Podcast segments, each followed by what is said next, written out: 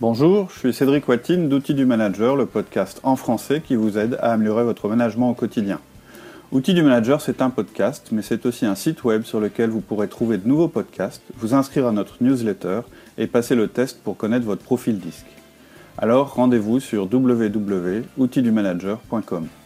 Vous pouvez aussi nous suivre grâce à Twitter. Cela vous permettra de connaître les sorties des nouveaux podcasts, les derniers articles de blog, la newsletter, mais aussi d'avoir des morceaux choisis de nos podcasts. Alors n'hésitez pas aussi à vous abonner au tweet Outils du Manager. En attendant le podcast d'aujourd'hui, les trois formes de pouvoir dans l'entreprise, deuxième épisode.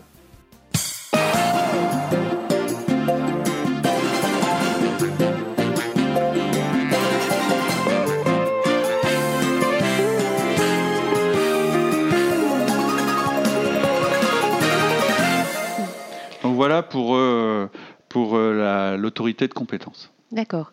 Alors, euh, Ah ah. pour réussir à lâcher un petit peu euh, l'autorité hiérarchique, l'autorité de compétence, euh, il faut qu'on maîtrise une autre forme d'autorité. Ouais. Et c'est celle dont tu vas nous parler, c'est donc Ah, ouais. C'est euh, l'influence. En fait, c'est une autre forme d'autorité, euh, c'est-à-dire que, que- et d'ailleurs, c'est peut-être pas le mot autorité qu'il faut utiliser, c'est une autre forme de pouvoir sur les gens. Donc là, je veux pas être, euh, c'est pas le monde de Candy. Vous êtes là pour influencer les gens, donc avoir une action sur eux. Donc on pourrait pas euh, se dire, bah euh, en fait, euh, parce que je suis irréprochable, etc., je n'aurais pas à les influencer ou être un petit peu. Moi, j'ai assez souvent entendu ça par les managers en disant, mais moi, je fais confiance, j'ai pas besoin de, de, de manipuler les gens. Parce que c'est souvent la critique qu'on fait, on confond manipulation et influence, donc on va tout de suite euh, parler de, de- de ce sujet-là.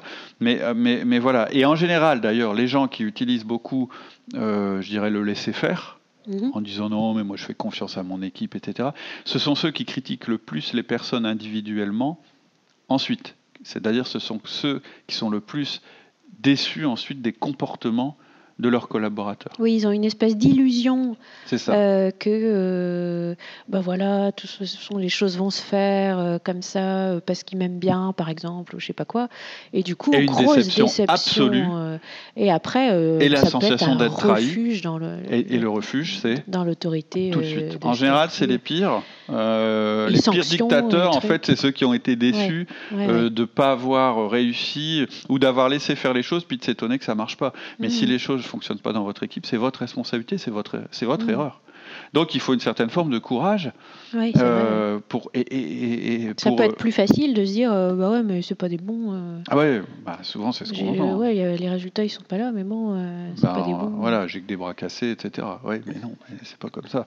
Mm. C'est-à-dire que vous avez peut-être l'impression d'avoir des bras cassés, mais il va falloir en faire quelque chose. Mm. Donc, pre- première objection qu'on nous met souvent par rapport au pouvoir d'influence, c'est de dire Ah oui, mais non, mais moi, je veux pas manipuler les gens. Mm. Alors, qu'est-ce que c'est la différence entre influence et manipulation? Pour moi, alors je ne sais pas si ça correspond à une définition, mais pour moi, c'est assez clair. Euh, la différence entre influence et manipulation, c'est que quand vous manipulez quelqu'un, vous ne lui annoncez pas les fins, la fin. Vous ne lui annoncez pas l'objectif, c'est-à-dire vous lui dites pas où vous allez l'entraîner. Mm.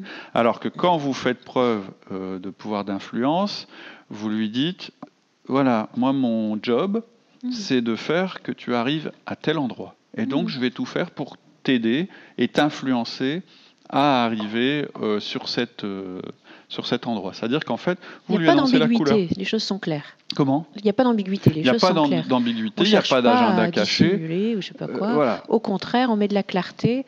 Voilà. Ça, ça va, ça, ça va pas. Continue dans ce sens-là. Tout à fait. La différence entre influence et manipulation, c'est la clarté. C'est-à-dire, Mm. euh, faut que vous soyez très euh, clair et très réaliste par rapport à une équipe dont vous prenez la direction. C'est que votre job, il a changé. Donc Mhm. c'est plus comme avant. On vous a donné autorité sur l'équipe, donc vous, devez- vous pouvez parler de votre euh, autorité hiérarchique, puisque de toute façon elle est implicite, oh, donc autant en parler. Ensuite, vous pouvez leur dire j'ai accédé à ce poste parce que on a estimé que j'avais euh, des bonnes compétences techniques, si c'est la raison pour laquelle vous êtes arrivé à ce poste-là. Ou bien vous pouvez dire c'est pas moi le plus fort de l'équipe, moi j'ai Mhm. été mis dans ce poste-là parce qu'on pense que j'ai les compétences Pour être un bon manager. pour être un bon manager, bien vous coordonner, etc. Donc, en disant ça, vous dites tout de suite, oui, peut-être qu'on me reconnaît une certaine compétence technique, mais c'est pas ça qui va me permettre de vous influencer. Mhm. Et ensuite, vous pouvez être clair du coup avec les gens et déployer ce qu'il faut pour être euh, un bon manager euh, influençant euh, son équipe pour obtenir des résultats. Mhm. Alors, et, et donc je pense qu'avant tout, tout doit être clair. Les objectifs, les valeurs et factuels dans votre manière de manager. Comment est-ce qu'on fait pour influencer les gens Hmm. Alors il y a plein de bouquins là-dessus, mais euh, il y a très très peu de méthodes qui sont, euh, je Concrètes, dirais, concrètes et pragmatiques. Hmm. En général, on vous dit il faut faire confiance, ou on vous dit il faut contrôler mais pas trop, ou on vous dit oui, il vaut mieux influencer que d'imposer, etc., etc. Mais il y a très peu de méthodes qui vous donnent des outils concrets et pragmatiques pour le faire. Nous, euh, puisqu'on croit beaucoup à cette forme de pouvoir sans nier les autres, mais puisqu'on pense que c'est celle qui vous aidera le plus dans votre rôle de manager, on a créé quatre outils. Euh, et ces quatre outils, en fait, ils ont été déterminés à partir de quatre comportements communs qu'on trouve euh, chez tous les bons managers. D'accord. Ça ne veut pas dire que tous les bons managers ont suivi notre méthode. Ça veut dire que de manière empirique ou, euh, ou euh, acquise, eh ben, naturellement, ils se sont mis à pratiquer ces choses-là. Alors, c'est quoi les caractéristiques des quatre bons managers? Euh, Tout en se disant qu'un bon manager, c'est quelqu'un qui obtient des résultats Et qui garde. et qui garde son équipe, euh, c'est-à-dire qu'il obtient des bons résultats, mais pas en cramant Oui. ses équipes. pas avec du turnover Voilà. euh, perpétuel. en fait, il obtient des résultats dans le long terme. Ouais.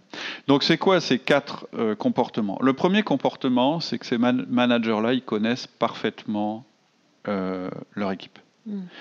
Euh, et d'ailleurs, parfois, même de manière intime. Bizarrement, euh, ils connaissent Mm. très très bien la vie de leurs équipes, mais en tout cas, ils connaissent très très bien la manière de travailler de, de leurs euh, collaborateurs et euh, leur manière de fonctionner. Première chose. Donc, tr- une très forte connaissance avec leur équipe et je dirais d'ailleurs un, un relationnel très fort avec leur équipe. Mm.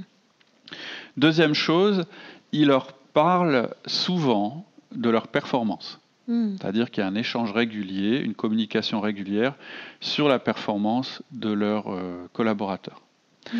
Troisième chose, il, les- il leur demande toujours plus et il les amène à se dépasser en permanence. Alors ça ne veut pas dire se dépasser, ça peut avoir une notion négative, on dit souvent oui mais en les cramant, etc. Non justement, à Mm. s'améliorer, à se développer, c'est-à-dire qu'il y a une espèce de progrès continu dans leurs équipes. C'est des gens qui performent de mieux en mieux.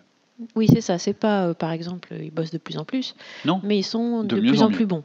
voilà, Et Ils vont vers de nouvelles compétences, etc. Il y a quelque chose de stimulant d'ailleurs. Voilà, Euh, voilà.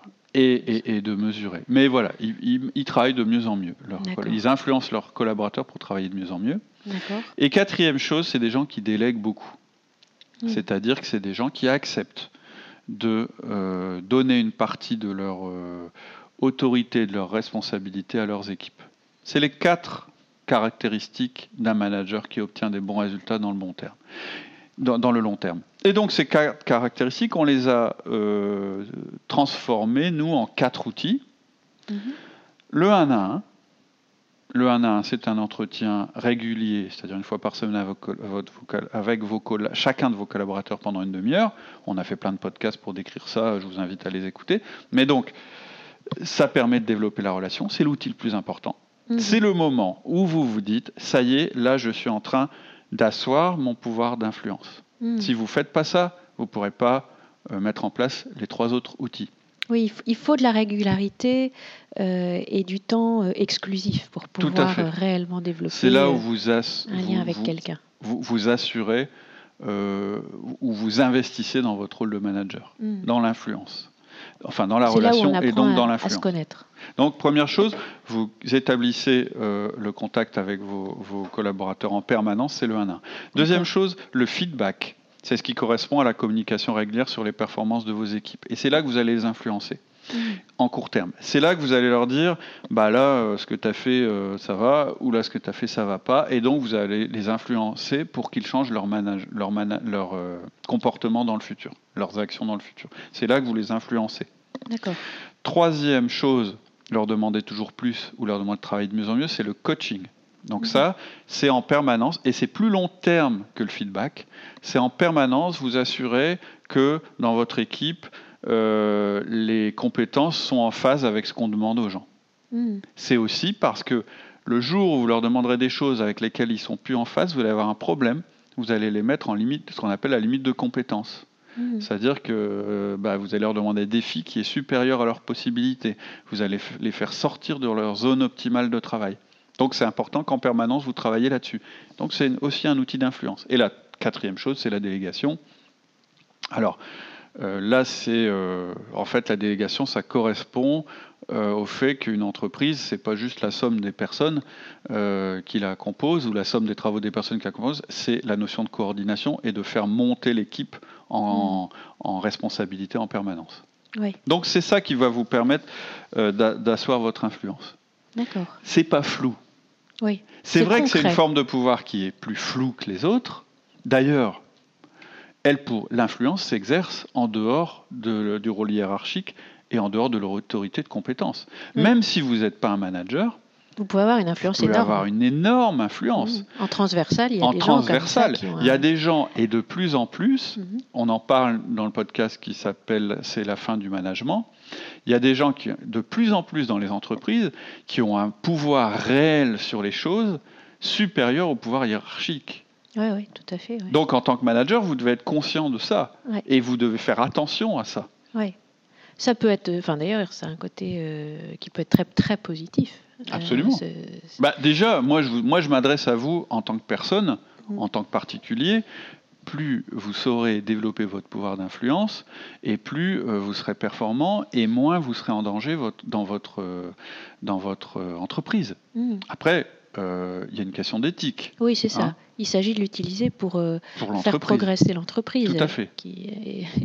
et, du coup, faire progresser tout le monde, tous les gens qui sont dans l'entreprise. Tout à fait. de toute façon, on voit, on voit, très bien que, euh, de toute façon, à terme, si vous utilisez votre pouvoir d'influence, c'est-à-dire tous les outils qu'on vous donne pour aller contre votre entreprise, vos jours sont comptés. Oui, ou, les jours de l'entreprise. Oui, mais l'entreprise, elle saura se défendre. Hein. C'est-à-dire que l'entreprise, en dernier recours, elle a l'autorité hiérarchique. Hmm. C'est-à-dire que même si vous avez une influence énorme, mais que euh, vous ne l'utilisez pas à bon escient, le pouvoir qui a toujours raison à la fin, mm.